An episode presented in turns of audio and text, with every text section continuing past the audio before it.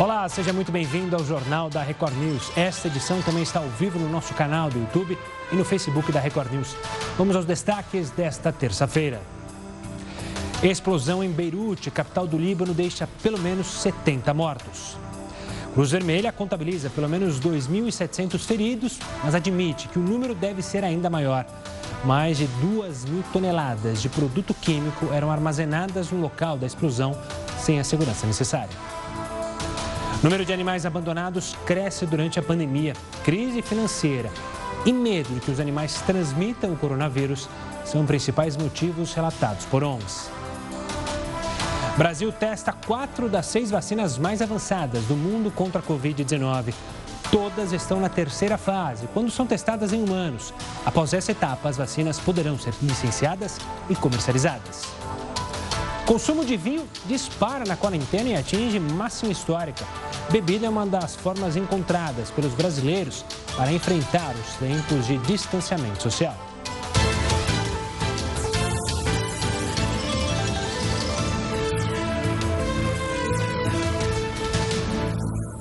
E as autoridades suspeitam que a explosão que aconteceu em Beirute, no Líbano, tenha começado em um armazém que guardava nitrato de amônia, que é um tipo de fertilizante. De acordo com o governo, mais de 70 pessoas morreram e 2.700 estão feridas. O presidente do país, Michel Aoun, afirmou que vai ser declarado estado de emergência na capital para as próximas duas semanas. Ele ainda criticou o armazenamento do produto na região. O presidente, presidente disse que é inaceitável que mais de 2.700 toneladas do fertilizante fossem guardadas durante seis anos em um local sem a segurança necessária. O primeiro-ministro de lá disse que o governo vai investigar os possíveis responsáveis pelo armazém. É importante lembrar que o país já foi alvo de terroristas, mas até o momento não há comprovação que a explosão faça parte de qualquer tipo de ataque. Quem vai trazer mais detalhes sobre a explosão no Líbano e falar um pouco mais do país é o professor Heródoto Barbeiro. Heródoto, uma boa noite para você. Uma situação chata, né? A gente é terrível, digo mais, até porque a gente tem uma ligação Brasil com o povo libanês. Né? A comunidade libanesa no Brasil é a maior em todo o mundo. Sem dúvida, sem dúvida. Agora, é, queria explicar uma coisa aqui, Gustavo. Assim, a princípio, é, se podia imaginar que essa explosão fosse, fosse motivada por algum ato terrorista. Até agora, nenhuma organização assumiu isso. Outra coisa, uh, havia também já acontecido esses dias em Beirute, que eu conheço, eu visitei, eu conheço esse lugar aí, onde inclusive houve essa explosão. Uh, houve manifestações porque o Líbano está vivendo uma crise econômica muito forte, há falta de energia elétrica, há falta de água e havia muitas manifestações por aí. Então, no começo, chegou-se a imaginar que era uma explosão, não só física, mas também política no país. Mas isso está, pelo menos até agora, nesse momento está completamente descartada, tanto pelo primeiro-ministro como pelo presidente do Líbano. Detalhe: o Líbano tem uma fortíssima comunidade islâmica e tem uma fortíssima comunidade cristã. É por esse motivo que o presidente do Líbano é um cristão e o primeiro-ministro é um uh, praticante do Islã, ele é um islamita. Nessa região que a gente está mostrando aí, tem uma, uma mesquita maravilhosa em honra ao ex-primeiro-ministro Hariri. O Hariri morreu aí perto, quando ele sofreu também um atentado contra o carro dele. Houve uma explosão que fez um buraco de 10 metros dentro de uma avenida e o Hariri morreu aí. Então, em homenagem a ele, tem uma mesquita e tem também na porta mesquita enterrada as pessoas que estavam com ele no comboio. Nem o carro blindado foi capaz de impedir que ele morresse. Então, a preocupação, não só no Líbano, no Oriente Médio, no mundo ocidental de uma forma geral, é que isso podia ser mais um episódio desse confronto que teve aí no Líbano. Você ter uma ideia, essa cidade que eu disse a você que eu conheço, que é Beirute, ela viveu uma guerra civil de 1975 a 1990. Ela viveu uma guerra, portanto, de 25 anos. A cidade é completamente destruída. Hoje não. Hoje ela está recuperada. Mas em alguns pontos da cidade é capaz de, por exemplo, você vai olhar alguns prédios eles foram conservados exatamente como estava na época da Guerra Civil. E você olha na parede do prédio, a quantidade imensa de buraco, de bala, de. Você pode imaginar, como uma homenagem a um tempo que os libaneses não querem que voltem mais. É esse país que no passado foi chamado de a Suíça do Oriente Médio. E essa cidade que nós estamos mostrando aí, Beirute, foi chamada de a Paris do Oriente Médio. Mas, infelizmente, por causa de uma série de motivos que a gente não vai comentar agora, o Líbano acabou então sendo palco de várias e várias guerras, entre elas essa guerra civil que felizmente ela estava uh, parada, ela estava em paz e os libaneses estão tentando construir o seu próprio país, ainda que haja uma crise econômica, como falei para vocês até agora. Os números todos você deu aí e o que nós temos que lamentar a toda a comunidade libanesa do Líbano e, como você muito bem lembrou, uma boa parte deles são libaneses brasileiros né, que convivem conosco aqui, estão logicamente também é, bastante preocupados com seus parentes que moram na cidade de Beirute. Aliás, hoje restaurada a belíssima cidade de Beirute, que é essa aí. Boa, Heroto, obrigado pela participação. E é bom lembrar também, a gente falou da comunidade brasileira, comunidade libanesa. Segundo Itamaraty, não há nenhum brasileiro entre as vítimas. Claro que isso pode mudar, a gente torce para que não, mas a gente. Só, só fica... um detalhezinho, Gustavo, Por que eu me lembrei agora. Você sabe o que ficava estacionado nesse porto? Um navio da Marinha Brasileira, que eu cheguei a ver lá. Aliás, ele fica lá até hoje. Por causa, tem um contingente da ONU ainda lá no Líbano, e o Sim. Brasil é um daqueles que contribui. Por esse motivo, um navio da Marinha Brasileira, com marinheiros brasileiros, presta um serviço lá para manutenção da paz daquele local. E o navio brasileiro, eu cheguei a ver no porto, estava muito próximo desse local aí onde houve essa incrível explosão. É, a Marinha até informou sobre essa fragata brasileira que trabalha é, ali, como o Heroto bem disse, é, com apoio da ONU, para evitar armamento, entrada de armamento legal no país. Felizmente, também os marinheiros estão todos bem. Heroto volta ainda conosco nessa edição para tratar sobre outros assuntos e, claro, qualquer novidade, qualquer atualização sobre a explosão lá em Beirute, você vai ficar sabendo aqui. Agora a gente fala de um robô do WhatsApp que vai identificar notícias falsas sobre o coronavírus que são compartilhadas pelo aplicativo. Você vai entender como isso funciona nessa reportagem. Já virou hábito receber notícia falsa no grupo da família ou de amigos. Agora o WhatsApp tenta perder essa fama, pelo menos durante a pandemia. Para isso, a empresa está usando robô que conversa com o usuário. A responsável pelo robô é a empresa IFCN que é uma rede internacional de checagem de fatos. Já estava disponível em outros países e no Brasil tem parceria com o Instituto de Tecnologia e Sociedade do Rio de Janeiro. O serviço é gratuito. Para ter acesso, é preciso salvar o contato da rede de checagem no celular. Depois disso, é só mandar um oi que o robô vai responder com uma mensagem automática. A ferramenta vai te dar algumas opções importantes, como Busque uma checagem específica, leia as checagens mais recentes e saiba como lutar contra a desinformação. É só digitar o número que corresponde ao tipo de ajuda que você quer. Por exemplo, número 2 para ver as checagens de boatos que estão circulando há pouco tempo, ou número 1 um, para checar algo específico. Depois disso, basta digitar uma palavra ou frase curta relacionada ao assunto que você tem dúvidas. E a empresa vai buscar uma resposta no banco de dados de verificações. Por exemplo, se a dúvida sobre o quanto a vitamina C é benéfica ou não para o combate ao coronavírus, digite vitamina C ou uma frase curta como: Tomar vitamina C cura a Covid-19?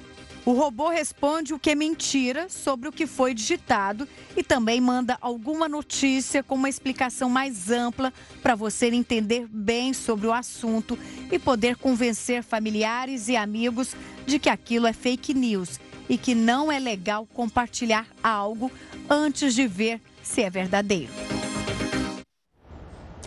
O número de animais de estimação abandonados aumentou drasticamente durante a pandemia. O cenário é confirmado por organizações não governamentais e também pelo Conselho Federal de Medicina Veterinária. Donos de abrigos e ONGs relatam que estão vivendo uma situação extremamente complicada e que não tem prazo para se normalizar. O diretor da ONG Cão Sem Dono relatou que desde o agravamento da pandemia, o número de pedidos de resgate subiu cerca de 40% e as arrecadações caíram pela metade. É, a ONG Consendono recebe hoje aproximadamente 200 e-mails e pessoas pedindo para que a gente resgate seus animais. Né? A questão do abandono de animais cresceu assustadoramente. A gente calcula na ordem de 30% a 40% a mais de abandono. Por quê? Porque as pessoas estão perdendo seus empregos, estão mudando de casas para apartamentos ou indo morar com parentes porque não conseguem mais pagar os seus aluguéis, né? E consequentemente, se essas pessoas têm cães, acaba falando eu faço o que com o meu cachorro? Né? E não quer levar o animal, infelizmente, são os primeiros que são descartados. Os motivos relatados são quase sempre relacionados à crise financeira, à mudança de vida ou pelo medo de que os animais transmitam o coronavírus. Ainda há o caso de cães e gatos cujos donos morreram pela Covid-19 e que os familiares não puderam cuidar. Até mesmo cachorros de raça definida, que raramente apareciam nos abrigos, agora estão sendo deixados para trás. A preocupação é que o abandono também acarreta em diversos prejuízos para a saúde pública, como, por exemplo, o aumento nos casos de zoonoses, como a raiva, a leishmaniose e outras doenças sem contar os acidentes automobilísticos, a alta reprodução, brigas entre os animais e mordidas em humanos. Para piorar o cenário, as tradicionais feiras de adoção não estão ocorrendo de forma presencial por conta da pandemia. A solução tem sido recorrer à internet e levar os animais até a casa dos interessados. O que, que a gente recomenda para as pessoas? Se você não pode mais ficar com o seu animal, Tente encontrar um bom adotante para ele, porque as ONGs estão sobrecarregadas. Nós no Consendouro, por exemplo, não temos espaço para cachorro, por quê? Porque nós não estamos fazendo as feiras presenciais. Então a gente se esforça através da internet, Facebook, Twitter, Instagram, para poder doar os nossos cães. Depois de causar estragos nas Bahamas, Porto Rico e República Dominicana, o furacão Isaías chegou à Carolina do Norte com ventos de até 140 km por hora. A correspondente Evelyn Bassos, que está nos Estados Unidos, conta pra gente se o furacão deixou vítimas. Uma boa noite, Evelyn. Olá, Gustavo. Muito boa noite para você. Boa noite a todos que nos assistem. Infelizmente, há vítimas sim, viu? O furacão acabou chegando, trazendo ventos muito fortes e provocando enchentes e pelo menos duas pessoas morreram. Ao longo de todo o dia de hoje, o furacão Isaías subiu pela costa leste dos Estados Unidos, causando enchentes em todos os estados e deixando até 3 milhões de americanos sem energia elétrica. No final da tarde, ele perdeu força e atingiu a cidade de Nova York como uma tempestade tropical. Mesmo assim, o governo pede que todas as pessoas continuem em casa durante a noite de hoje. O Centro Nacional de Furacões estima que até 19 grandes tempestades devem se formar na temporada de furacões que acabou de começar, Gustavo. Obrigado, Evelyn. E olha, a maioria dos ministros do Supremo Tribunal Federal votou a favor de suspender operações policiais em comunidades do Rio de Janeiro durante a pandemia. Durante o julgamento no plenário virtual, cinco ministros votaram para referendar a decisão do ministro Edson Fachin, que restringiu essas ações. Com isso, as operações deste tipo só vão poder ocorrer em casos excepcionais, justificadas por escrito pela autoridade competente. Quase 70% das vacinas mais avançadas contra o coronavírus são testadas aqui no Brasil. Nós vamos atualizar as informações sobre todas elas e explicar o porquê dos testes acontecerem aqui no Brasil. É no próximo bloco, não sai daí. Estamos de volta com o Jornal da Record News e a partir do próximo sábado, dia 8, os trabalhadores nascidos em fevereiro vão poder fazer o saque emergencial do FGTS. O Heródoto Barbeiro tem mais detalhes para a gente, para quem está precisando do dinheiro. Diga lá, Heródoto. Olá, vamos então até a boa notícia. Sábado, então, começa o pagamento de mais uma retirada, de uma, possível, de uma possibilidade de retirada do Fundo de Garantia por Tempo de Serviço. Então, tem um passo a passo aí para você que está precisando de uma graninha para poder pagar suas contas e tal e tal. Então, começa no sábado, próximo sábado, dia 8. O máximo que pode ser retirado é R$ 1.045. Não pode ser maior do que isso. Portanto, como o Gustavo disse, trabalhadores nascidos em fevereiro, começa a receber no próximo sábado um máximo de R$ 1.045. Aí você vai dizer, bom, mas e quem nasceu em, em março, abril, maio, junho? Fica a seguinte sugestão: você entra no aplicativo da Caixa Econômica Federal, lá no site da Caixa, Tem lá um calendário, facinho da gente acompanhar. E você que nasceu em março, abril, maio, junho, etc., também tem os dias para que você possa retirar o saldo emergencial do seu fundo de garantia por tempo de serviço. Pode retirar mais de uma conta? Pode. Mesmo aquele que eu já saí há muito tempo? Pode. A soma total não pode passar de R$ 1.045. Bom, onde é que eu vou buscar a grana? Claro, o fundo de garantia está depositado na Caixa Econômica Federal. Eu posso ir numa agência da Caixa, posso ir numa lotérica, ou mesmo quando é num bairro, numa pequena comunidade, no chamado correspondente Caixa, uh, correspondente Caixa aqui. Então, no correspondente também pode retirar esse dinheiro. Se você quiser fazer uma transferência, em vez de pegar em grana, e colocar, por exemplo, numa outra conta da Caixa ou em outro banco, tem lá um aplicativo chamado Caixa Tem, também facinho de acessar, e você pode pegar a sua grana fundo de garantia e colocar na sua conta em outro banco ou na própria Caixa Econômica Federal. Então, esses são os passos que a gente queria colocar. Bom, agora é o seguinte: uh, suponha o seguinte, eu não quero receber esse valor. Se você não quiser receber, quiser deixar lá, você tem que informar a Caixa até 10 dias antes do depósito. Senão a Caixa ela vai transferir para uma conta poupança sua. Mas uh, eu tenho conta, se você não tem conta poupança, a Caixa abre automaticamente. Então, se eu não quero transferir, não quero mexer no dinheiro, eu preciso a Caixa. Entra lá, e diz, eu não quero é, mexer nesse dinheiro aí. Agora, se você me perguntar, bom, mas aí, é bom deixar o dinheiro no fundo de garantia? É bom retirar? Depende. Se você precisa pagar uma conta, está pagando juros, etc, etc, seria bom você tirar essa grana e ir lá pagar. Ou precisa comprar alguma coisa de emergência, você vai lá, tira essa grana e paga. Tem pessoas que estão realmente precisando. Agora, se não precisar, é um bom negócio deixar o dinheiro na caixa ou não?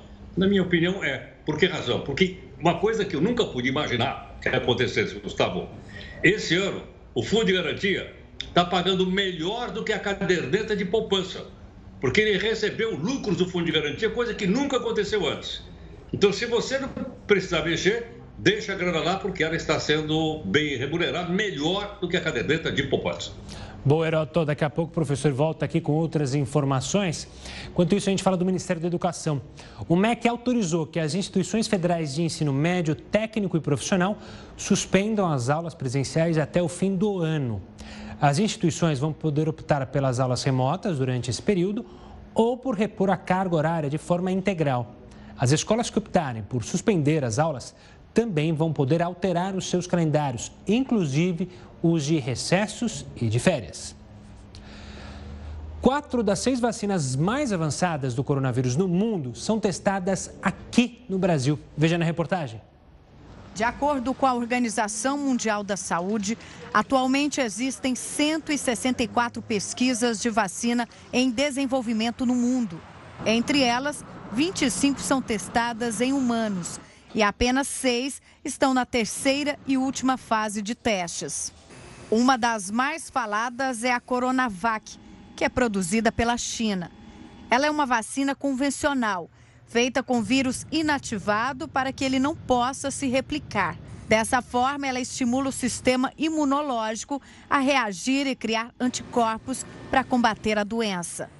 Os testes estão sendo realizados desde o dia 21 de julho em seis estados brasileiros. Caso seja aprovada, ela será produzida pelo Instituto Butantan, ligado ao governo de São Paulo e provavelmente vai estar disponível no início do ano que vem. Vão ser produzidas aproximadamente 240 milhões de doses, sendo duas doses de vacina por pessoa.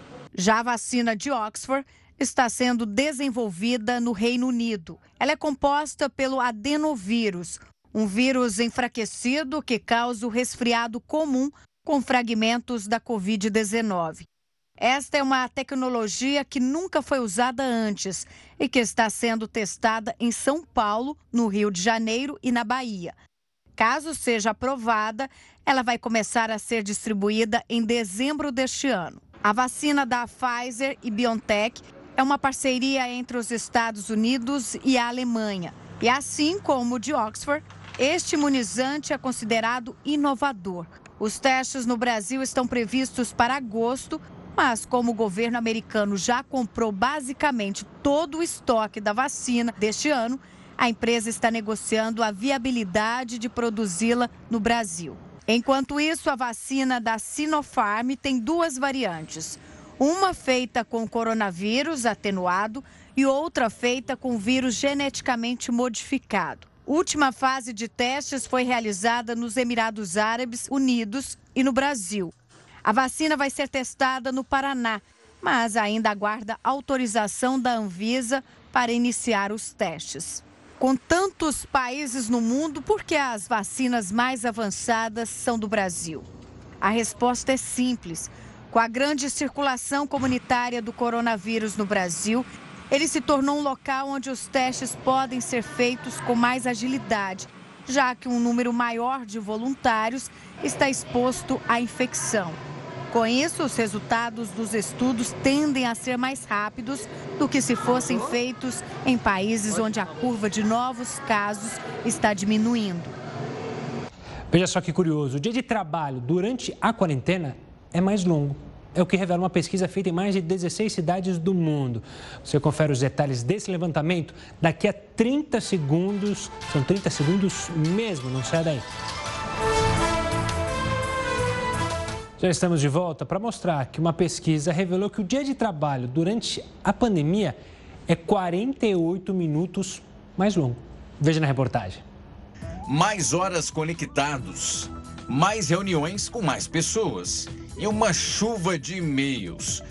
O home office resultou em mais trabalho e foi o que o estudo com mais de 3 milhões de pessoas acabou revelando. Analisando dados da duração e a quantidade de reuniões e e-mails, os pesquisadores chegaram a uma conclusão de que a jornada de trabalho ficou 48 minutos mais longa durante essa quarentena. O levantamento também mostrou que o número de reuniões aumentou cerca de 13%. Por outro lado, uma parte do trabalho melhorou. Essas reuniões extras foram mais curtas. Os números foram levantados por pesquisadores da Harvard Business School e também na Universidade de Nova York.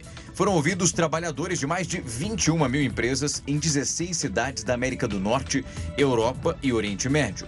Os pesquisadores compararam o comportamento dos funcionários durante oito semanas, antes e depois da quarentena, em cada uma das regiões. E o governo apresentou no final de julho uma proposta de reforma tributária para ser analisada e votada pelo Congresso. O Heraldo Barbeiro vai agora relembrar e explicar alguns pontos do texto. Diga lá, Heroto. Ah, não, o Heroto ainda não.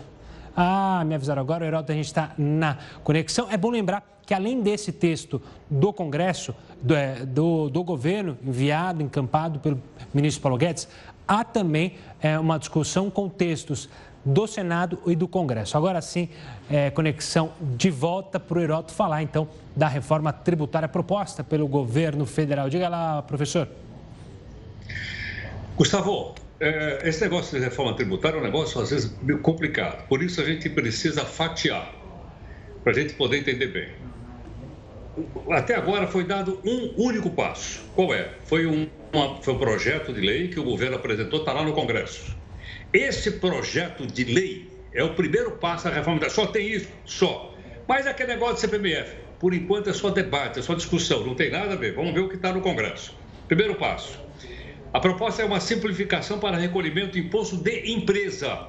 Por quê? Porque as empresas gastam muito dinheiro para poder arrecadar imposto e isso incide naquilo que a gente chama de custo Brasil. Ou seja, a empresa gasta muito, tem muitas horas para poder ficar direitinho na lei sei lá, tem milhares de leis no país sobre imposto e muitas vezes as pessoas não conseguem é, chegar a um termo qual é. Então vamos lá, qual é o passo? O que é que, que o governo mandou para lá?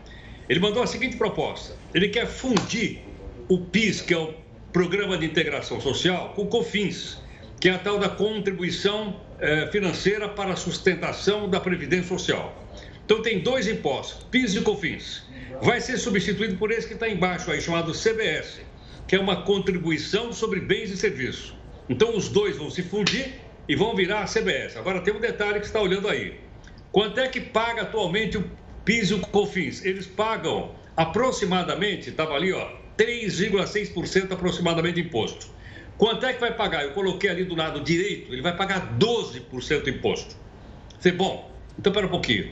Então vai haver aumento de carga tributária? Não. Vai acontecer o seguinte, olha, esse CBS 12%, ele vale só para a empresa. Não estou falando de imposto de renda, só para a empresa.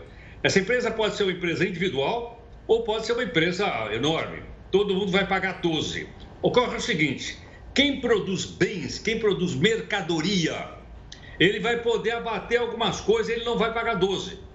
Mas quem não produz mercadoria e sim serviço, vai pagar 12. Então vai aumentar o imposto, vai onde? Educação. Educação aqui que eu estou falando é educação privada, né? Particular. Plano de saúde particular, transporte particular, telecomunicação, com celular, etc., vão ficar mais caros? Vão, porque eles vão pagar 12%. Em outras palavras, é o seguinte: com essa mudança, a cesta básica não vai pagar imposto, coisas populares não pagarão imposto, impostos. Esse CBS não vai ser cobrado, mas vai ser cobrado em cima disso aí, ó. Vai atingir quem? Vão virar a telinha que você vai ver agora quem vai pagar mais imposto. A classe média. Não é a classe média que bota os filhos na escola particular, que tem plano de saúde, que tem transporte é, pessoal. Esse pessoal vai pagar mais imposto. Ou seja, ele vai comprar esse serviço e, e os serviços então vão estar em 12%. Essa é a proposta do governo de, de reforma tributária que está no Congresso Nacional. É um projeto de lei, né? mas tem também aqueles que não vão ser atingidos por isso. Então, o pessoal que faz alguns serviços, como por exemplo, serviço de beleza, cabeleireiros, aquele pessoal todo que trabalha na nossa maquiagem não vai pagar imposto. Dentista também não vai pagar imposto. E uma coisa que me deixou extremamente é, confortável, viu, Gustavo? E, e bastante alegre, é que os barbeiros também não vão pagar imposto. Mas aqui não são só os barbeiros de direção como eu, mas são aqueles barbeiros que fazem barba, não vão pagar imposto. Boa, Heroto. Claro que é, como a gente sempre fala, é importante saber esses assuntos para justamente poder discutir, poder cobrar, já que o assunto será discutido lá no Congresso. Obrigado e até amanhã, barbeiro. Até mais. Olha, a gente vai falar bastante sobre a rede 5G, que está em fase de testes aqui no Brasil. Mas quais mudanças ela de fato vai trazer para a gente, consumidor? Você vai entender isso no próximo bloco, não sai daí. E olha, a chegada da rede 5G no país vai mudar a forma como o brasileiro consome a internet. Atualmente, ela está em fase de testes aqui no país. Mas na prática, o que ela significa para nós, consumidores? O André Miceli, professor da FGV, vai explicar para a gente. Professor, obrigado pela participação aqui conosco. É, por que se fala tanto que ela vai mudar a forma como a gente consome? O que, que o consumidor vai sentir na prática com a chegada da, 5, do, da tecnologia 5G, professor? Boa noite, obrigado pelo convite, pelo espaço. O 5G é uma quebra de paradigmas, acima de tudo, uma nova arquitetura para trazer tanto performance, velocidade, quanto estabilidade. Então, o que a gente pode esperar é uma rede mais rápida e mais estável, uma rede que permite conexões de aparelhos diversos e a partir daí, a partir da implantação da rede 5G, certamente a gente vai ver um, um volume de inovações, uma série de, de novos equipamentos conectados à internet explodir. E professor, me diz uma coisa: é, essa mudança é imediata a partir do momento do leilão que a gente vai ter do 5G, a definição, a gente já vai sentir imediatamente ou não? Ou isso demora ainda um pouquinho, ainda mais no nosso país? Demora um pouquinho. É, a, a, rede 5G pressupõe a utilização de, de uma nova infraestrutura de antenas e de equipamentos. É, existe uma iniciativa das empresas de telecom de, de entregar o que eles estão chamando de experiência 5G, que é algo parecido em alguns aspectos com o que a gente vai ter no que diz respeito à performance, mas ainda muito longe no que diz respeito à estabilidade. Então, para a gente sentir a rede 5G de fato, a gente vai precisar sim de novos equipamentos. Professor, essa quebra de paradigma também vai influenciar os valores, ou seja, a gente vai gastar mais para ter acesso a tudo isso ou, entre aspas, a gente vai acabar gastando menos, recebendo mais? Como que você pode analisar o custo para o consumidor? A expectativa é que eh, o custo se mantenha, o que significa que a gente vai ter mais pelo mesmo. Mais tecnologia, mais qualidade no serviço, pelo mesmo preço. Isso é o que deve aparecer acontecer no primeiro momento. Se o leilão for bem feito, se a gente conseguir criar uma estrutura para que apareçam novos players, novos competidores, aí é bastante provável que a gente veja uma redução no valor das tarifas em função da competição.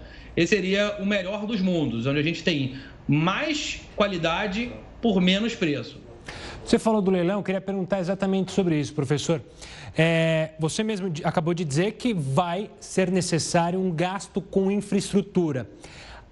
Você acredita que teremos players suficientes para participar é, e se dispor a gastar, pensando, claro, visando um retorno rápido ou, ou longo prazo? Mas, ou seja, é, esse gasto todo que se terá, é, você acredita que haverá players dispostos, empresas dispostas a colocar essa grana toda em jogo?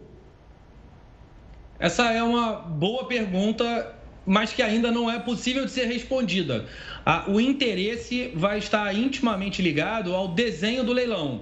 Dependendo de como o governo proteger determinadas situações, determinados países, ou privilegiar algumas empresas, ou, ou, ou criar cenários que sejam favoráveis a ele, governo, dependendo de como essa divisão for feita, e aí eu não estou falando de, de, de, erros, mas divisão de país, é, pode ser assim que a gente tenha menos interessados. Professor, eu quero agradecer demais a sua participação e a explicação sobre essa esse quebra de paradigma que a gente está prestes a ver com a chegada da rede 5G e também no futuro próximo a gente não vai ter com a rede 5G entrevistas travando vez ou outra, né? Pelo menos a gente espera. Vamos falar agora do Ministério da Economia, que diz ser favorável ao fim das regras que determinam a meia entrada em cinemas do país. A manifestação é uma resposta a uma consulta pública da Agência Nacional do Cinema sobre o assunto. Segundo a análise da Ancine, 80% dos ingressos comercializados em 2019 tiveram algum tipo de meia entrada. E o contingente de pessoas que têm algum benefício para o acesso ao cinema é superior à metade da população brasileira. A estimativa é que mais de 96 milhões de pessoas sejam atingidas pela Lei Federal da Meia Entrada. Mais de 5 mil ocorrências de violência doméstica foram registradas só em São Paulo em dois meses. Essa é uma das consequências mais preocupantes do isolamento. Eu vou conversar com uma advogada sobre esse assunto já já. Continue conosco aqui no Jornal da Record News. Estamos de volta e veja só, o consumo de vinhos aumentou durante a quarentena. No segundo trimestre, o crescimento, veja só, foi de 72%. Dizem que o vinho é bom para o coração e talvez essa seja a explicação para o aumento nesse consumo durante a quarentena. Só no segundo trimestre de 2020, período em que o país já estava no isolamento social, houve um crescimento de 72% no consumo. O levantamento é da Ideal Consulting, que acompanha esse mercado. O diretor-geral da empresa explica o que impulsionou esse aumento. Esse consumo per capita foi impulsionado pelos supermercados que estão abertos e pelo forte crescimento do e-commerce no mercado brasileiro. O supermercado representa quase 78% da venda de vinho no Brasil e, estando aberto, facilitou o consumidor adquirir o produto. Outra explicação é que as pessoas estão abertas às novas experiências durante esse período em casa. Este brasileiro agora que fica muito mais em casa jantando ou almoçando, ele está mais aberto a novas experiências. Lembrando, ele está consumindo mais um delivery, ele está em maiores atividades de compras via e-commerce. O vinho não podia deixar de estar atrelado a essa grande evolução. E o fundamental, esse crescimento também foi provocado, além das novas experiências, o brasileiro se abrindo mais ao próprio consumo do vinho nacional. Quanto aos benefícios à saúde, esse cardiologista diz que o consumo moderado da bebida alcoólica faz faz bem para o nosso coração. O vinho possui substâncias como resveratrol e polifenóis, que são substâncias que têm ação antioxidante. Devido à presença dessas substâncias no vinho, em especial os vinhos tintos, ou seja, os vinhos com coloração mais escura, pode ser que o vinho tenha efeitos benéficos sobre a saúde cardiovascular. Porém, o consumo deve ser moderado. E o que é considerado um consumo numa quantidade adequada? Até uma taça de vinho por dia para mulheres e no máximo duas taças para homens. E a violência doméstica é um dos temas que preocupam durante a pandemia. Só em São Paulo, mais de 5 mil boletins de ocorrência foram registrados em dois meses. Quem vai conversar mais sobre esse tema aqui conosco é Ana Tereza Basílio, advogada e vice-presidente da OAB do Rio de Janeiro. Ana Tereza, obrigado pela participação aqui conosco. No começo da pandemia, a gente já alertava sobre um possível aumento é, da violência doméstica. E os números só corroboram aquilo que a gente já imaginava, né? Com certeza, Gustavo. É um prazer estar aqui ao vivo com vocês. Os números aumentaram substancialmente da violência doméstica durante a pandemia. Cerca de 1,6 milhões de mulheres, segundo os dados oficiais, foram vítimas nos últimos meses dessa chaga que é a violência doméstica. E Ana, hum, a gente aumenta o número de casos. Aumentam também o número de punições ou as nossas punições seguem sendo brandas? Nós podemos dizer que aumenta o número de punições. O grande problema é a subnotificação da ocorrência da violência doméstica. Muitas vezes a mulher, principalmente durante a pandemia, ela não tem como acessar as autoridades para fazer a denúncia. Então, nós temos mais punições, mas nós temos muita subnotificação. Os números são muito piores do que aqueles que nós temos registrados. Doutora, eu queria que você é, analisasse também, você falou das subnotificações, houve um esforço da sociedade civil, é, até com lojas, com empresas, tentando auxiliar as mulheres a fazerem as denúncias, com propostas muito interessantes em alguns casos. Como você vê essa participação da sociedade civil no combate à violência contra a mulher? Essa participação é fundamental e ela teve o apoio de vários órgãos de classe, além da OAB, a própria Associação dos Magistrados Brasileiros, a MB, fez a campanha da possibilidade da mulher na própria farmácia da sua esquina ou da sua localidade, fazer a denúncia, bastando ela chegar com a mão a postos e com um X vermelho. Ah, e vários casos foram noticiados através dessa ferramenta. A sociedade cada vez mais atenta a esse problema é fundamental. O Brasil é um dos piores países nos índices de violência contra a mulher e essa situação se agravou demais na pandemia. Então, é muito importante que a sociedade toda abrace essa campanha contra a violência contra a mulher. Segundo a ONU, o lugar mais perigoso para as mulheres é em casa. E essa realidade no Brasil é muito, muito grave. A gente pode dizer que essa participação da sociedade civil foi o grande avanço que nós tivemos aqui no Brasil ou há outros pontos para se comemorar no combate à violência contra a mulher? Eu acredito que a lei, desde a edição da Lei Maria da Penha e até a estruturação já de muitos estados, ah, com a criação de locais para a mulher vítima de violência poder se abrigar, é, esses movimentos todos foram muito importantes. Mas a grande mudança com relação a esse aspecto negativo do Brasil vai vir, sem dúvida nenhuma, com essa, a, a, com, com, com essa adesão da sociedade toda contra esse terrível fato, contra a violência e contra o feminicídio, que cresceu também muito na pandemia, Gustavo. De fato. Ana, eu quero agradecer demais a sua participação. Infelizmente, o nosso tempo é curto, mas esse é um assunto que é, a gente abre sempre espaço aqui para falar e tem que falar mesmo como você bem disse. Obrigado pela participação, Ana. E claro, esse é um, esse é um assunto que vai continuar aqui nos nossos telejornais. Depois de quedas durante a pandemia, as vendas de livro voltaram a, aquecer, a crescer. A literatura é uma alternativa para justamente quem quer fugir do estresse da quarentena. Bons livros podem ser grandes aliados durante essa pandemia. A leitura é importante para o cérebro, assim como exercícios físicos são para o nosso corpo. Os fãs de livro dizem que ler faz muito bem, mas você sabe exatamente o que a leitura é capaz de fazer com a nossa mente? Estudiosos explicam que quanto mais intensa e prazerosa a leitura, mais resultados bons são alcançados. Uma pesquisa da Universidade de Stanford, nos Estados Unidos, mostrou que diversas partes do cérebro são estimuladas quando lemos textos literários. Quando o leitor está bem atento, o fluxo sanguíneo na região aumenta, o que indica que a prática exige o trabalho de muitas funções do cérebro. À medida que lemos, o nosso corpo passa a produzir serotonina, noradrenalina e dopamina, que ajudam a reduzir o estresse. O livro traz cultura, traz. Uh, mexe com partes do seu cérebro que você normalmente não precisa quando está vendo vídeo, quando está na internet.